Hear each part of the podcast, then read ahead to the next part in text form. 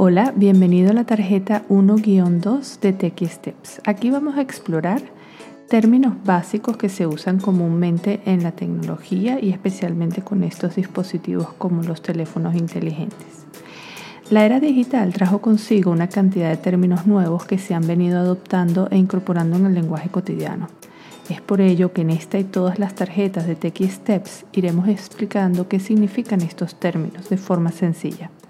Por ejemplo, ¿has escuchado cuando dicen eso está en la nube? Créeme que hay muchas personas que no entienden qué es la nube, así que comienzo con una buena definición que encontré por internet. La nube es un armario enorme que funciona a través de Internet y que permite que podamos guardar información en armarios más pequeños, servidores, colocados por todas las partes del mundo y unidos entre sí por la Internet. Te invito ahora a que des la vuelta a la tarjeta para comenzar a explorar algunos términos básicos que se usan con los teléfonos móviles. El primer término es el chat. Un chat no es más que una conversación escrita entre personas en tiempo real a través de Internet. Y ese Internet puede ser a través de nuestro teléfono móvil o en la computadora.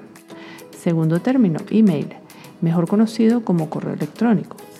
Es como una carta que se envía a través de Internet. En cuanto se envía, el email le llega de forma instantánea al destinatario.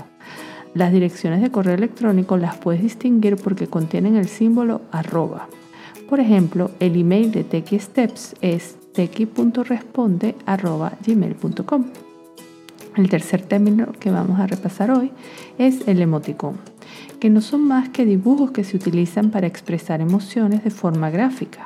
Se utilizan en mensajes de WhatsApp y en los mensajes de texto y también en los correos electrónicos. También los puedes escuchar como emojis. Por último, el Wi-Fi.